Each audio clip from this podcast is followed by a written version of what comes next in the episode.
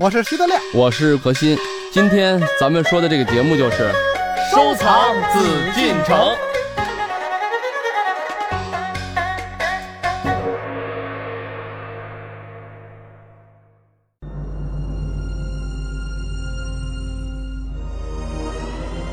这是十二幅藏于清代深宫的美人图画，画中的女子却身着汉族服装。这套原藏于圆明园的图画深得雍正皇帝的喜爱，命人将这十二幅图从画屏上拆下，着垫纸衬屏，各配作卷杆藏于宫内。画中女子或品茶，或观书，或沉吟，各不相同。却都似乎在展现着清宫女子的生活，她们究竟是何许人？她们真的是雍正皇帝的嫔妃吗？这套图画最初创作时的目的到底是什么呢？今天艺海藏家和你一起收藏紫禁城，探寻十二美人图背后的故事。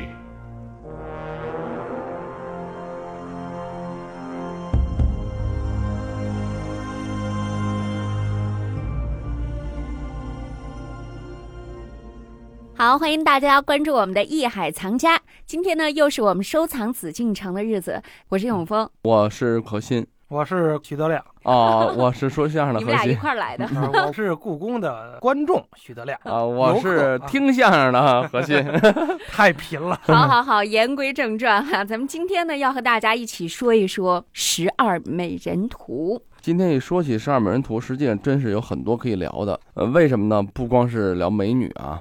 它的来龙去脉，可能很多听众朋友们也都知道，或者是或多或少的看到过。如果没有看到的话，当然今天我们讲的这个十二美人图，希望大家一定要去什么网上啊、书籍里面啊、画册呀去看一下，因为一旦看到了以后呢，就会跟我们今天聊的东西去验证。首先，今天讲绘画嘛，绘画咱们都说是主要是视觉的艺术，所以我相信我们这可能一些略显苍白的一些语言呀，或者说是描述啊。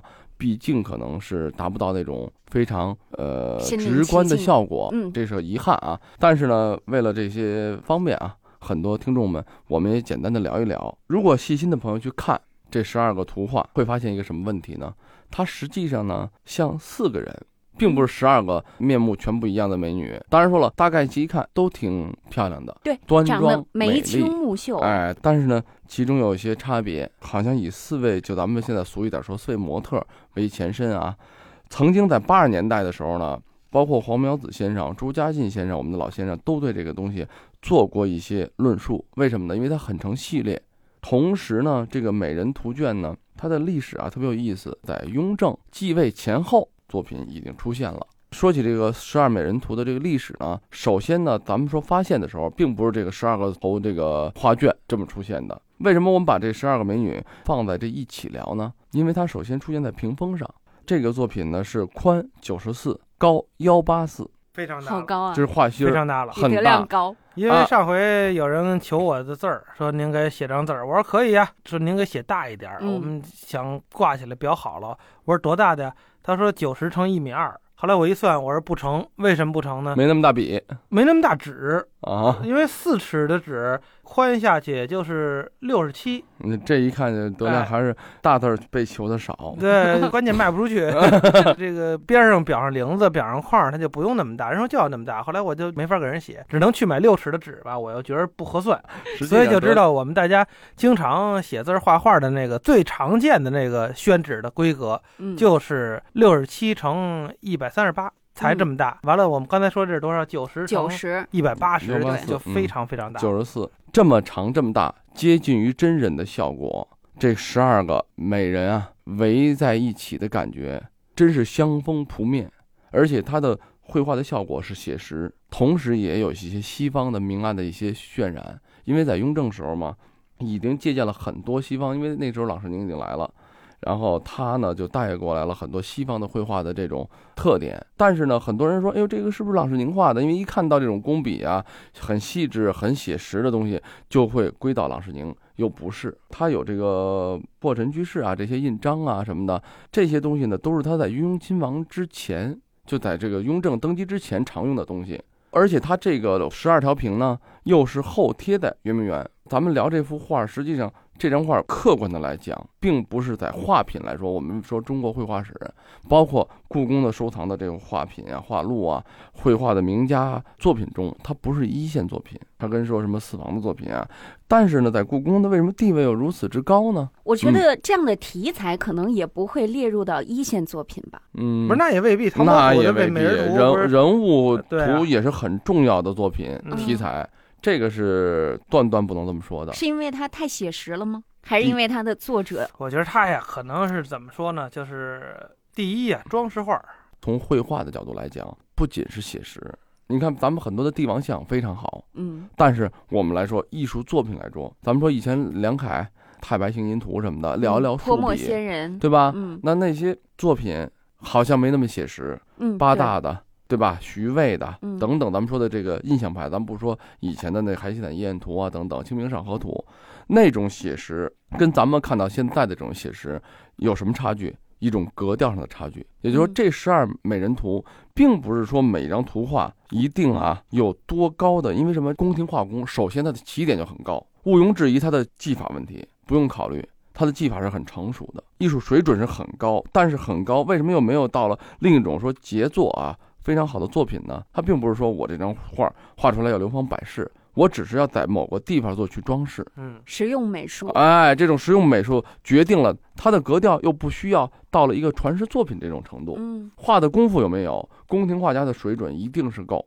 所以说，咱们看到的美女给人的感觉是什么感觉？清新、秀丽、端庄、文雅，这是皇帝首先要表现。他认为当时封建君主他的审美。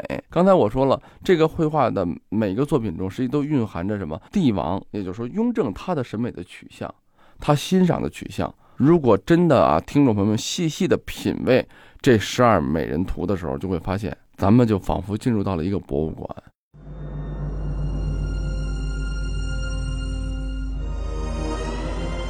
这套美人图以单幅绘单人的形式，分别描绘十二位身着汉服的宫苑女子品茶、观书、沉吟、赏蝶等闲适生活情景，同时还以写实的手法，逼真地再现了清宫女子官服、发型、首饰等当时宫中女子最为流行的装饰。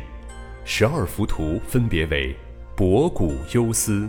立池如意，池表对菊，以榻观雀；竹下逢衣，以门观竹；烘炉观雪，铜印品茶；美人展书，裘装对镜；消夏赏蝶，捻珠观猫。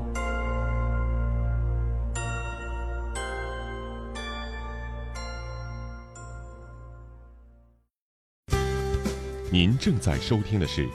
艺海藏家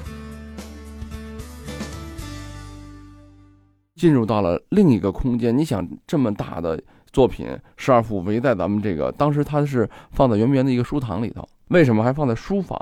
它没放在什么大的什么陈设？因为书房是什么？是心情最安静的地方，也是最闲逸的地方。因为皇帝是处理国家政务的。因为中国画的艺术也有这样，花鸟人物相对来讲，中国画很奇怪啊。你看西方绘画人物的，咱们说绘画的这个类型的作品是档次最高的，然后才是静物。西洋绘画没有什么山水画，在西洋绘画里面叫什么叫风景绘画？可是风景画的题材在他们那儿是很普通的，只是为了表达一种什么情绪啊，一种什么人物的背景啊等等出现。中国恰恰相反，山水画为主。包括你看，我也学山水，就山水的题材表现的是中国的人文的一种情怀，一种精神。而恰恰这种比较固化的人物，反而艺术家觉得没有那么大的发扬的发展的空间，想象的空间可能就少很多了。对技术的空间、艺术的空间当然也有啊，只是因为就像白石先生曾经说过一句很重要的话，叫“贵在似与不似之间”。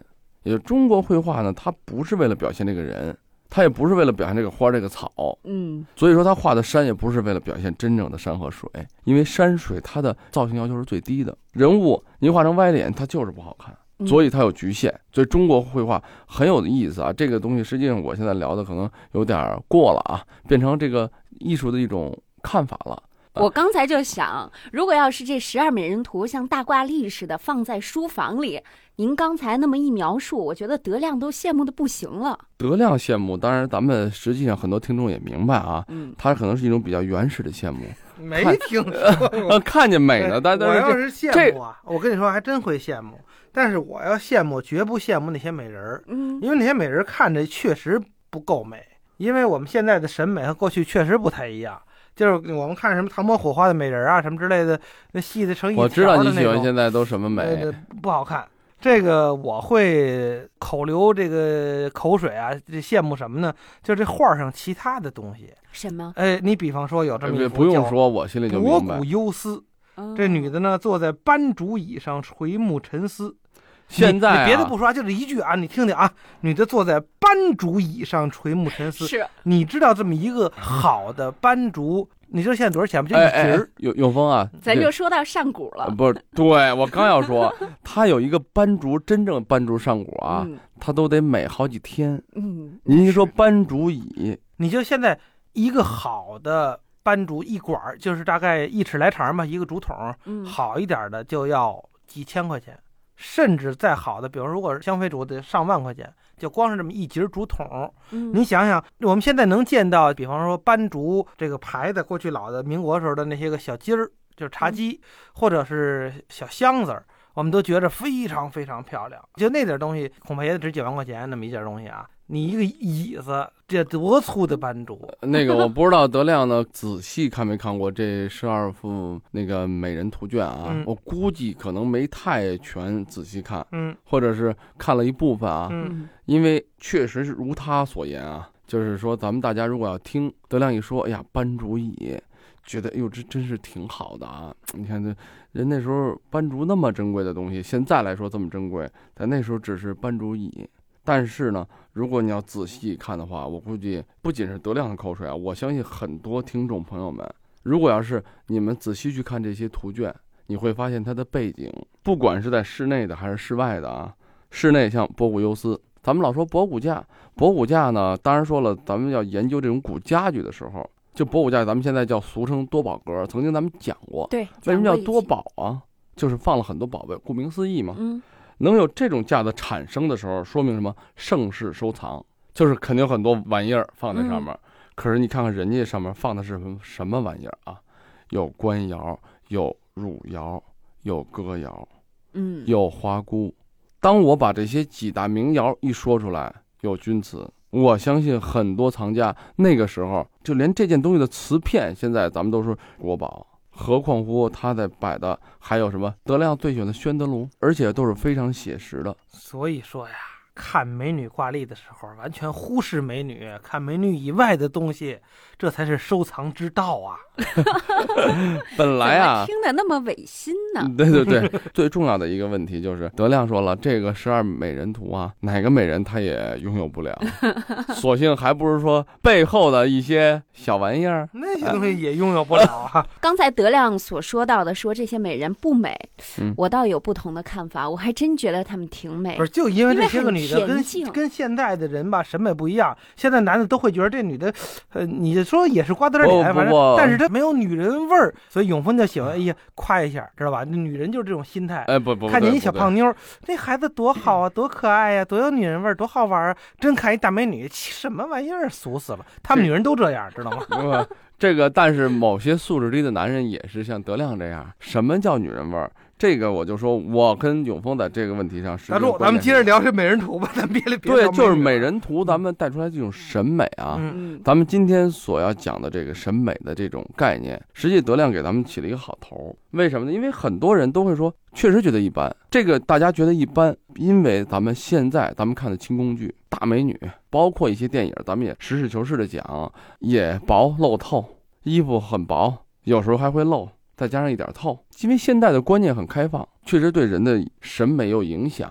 但是不管怎么样，我觉得就是这个十二美人图啊，通过一些啊这个美女整个这个美人图卷，还有它背后的陈设，它实际上每一个美人都放在一个很写实的环境中。为什么？营造出一个皇帝啊，雍正他当时在书房一种轻松。就是很多以前啊，在聊到这个十二图卷的时候，会说这个什么雍正十二妃，但是我们现在有一个疑问啊，嗯，她到底是不是雍正的皇后或者妃子，一还是。仅仅普通的一些民间女子？这个为什么我刚才跟你讲的这个审美的这个问题来说，嗯如果她真的要是画她的妃子来讲，那好，变成了写实的，我画我的妃子，画她的福晋呀等等啊，那可能咱们说了，我对当时清宫的他皇帝的欣赏眼光啊，嗯，或怎么样，你还觉得可以有这个仁者见仁，智者见智的一种看法。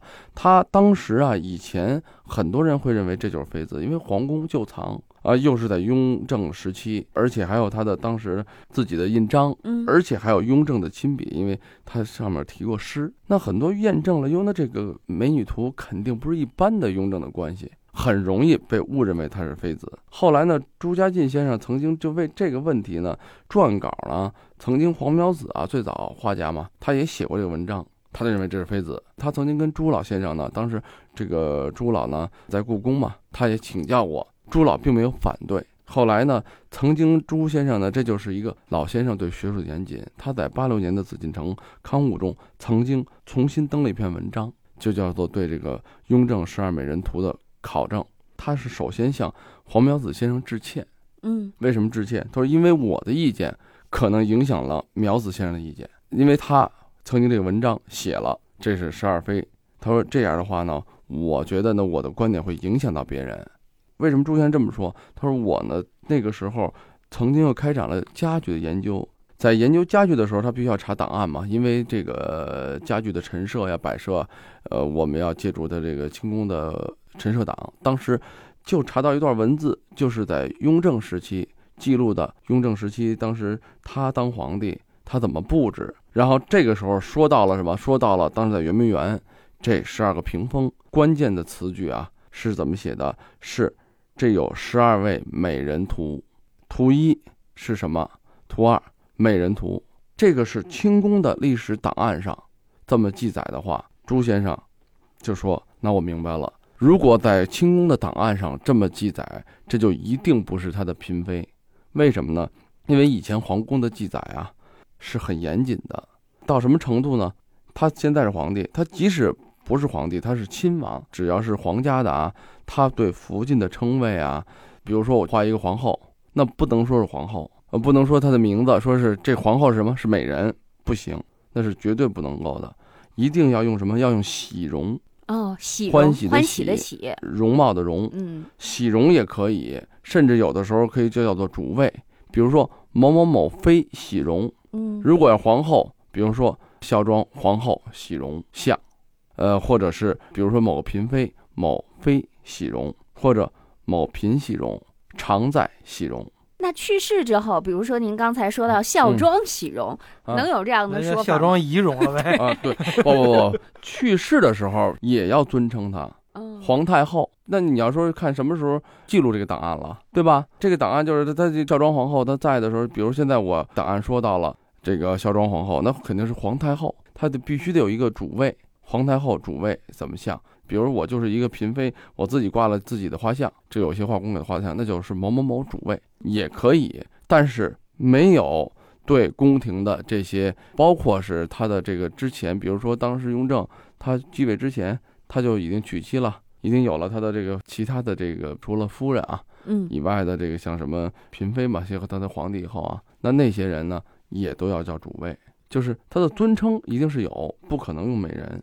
那如果他谁也不写，就写美人图，那一定是普普通通的女子。那到底这个模特是谁呢？呃，这个时候即使没有记载模特，那就是什么？